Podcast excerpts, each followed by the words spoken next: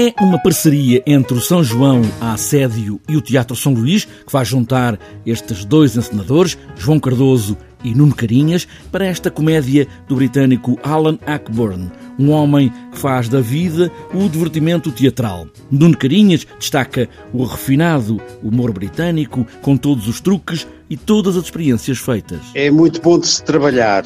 É, porque é um homem com muita experiência de, de palco. A máquina do teatro é, ele põe-na a funcionar com, com imensa desenvoltura. É, as, as, indicações de cena dele são tão importantes quanto, quanto os diálogos, e isso é, é, é muito bom de, de, de, trabalhar. Já o Beckett fazia a mesma coisa e é, é bom de se experimentar. Comédia de Bastidor já esteve no Porto em 1997, um projeto do Teatro Experimental do Porto, regressa agora.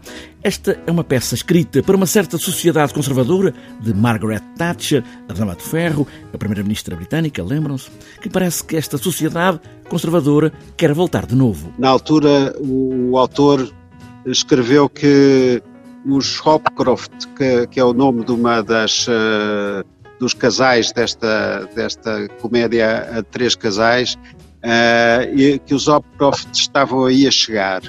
Ora, neste momento o que se pode dizer é que os Hopcroft já cá estão e há muito tempo em força e agora uh, se, se, disfarçam de outras, de outras peles, de, outras, de outros disfarces. Três ceias de Natal para os três atos, onde de festa há pouco. É muito boa a tradução comédia de bastidores, porque a cozinha onde se passam os três natais são os bastidores da casa. E, e, e, no fundo é como se nós, eh, e já vimos muito, muitas comédias, inclusive no cinema, ou mesmo sem serem comédias, em que muito, muito daquilo que é importante se passa nas cozinhas, não é? E na casa das pessoas também, não é?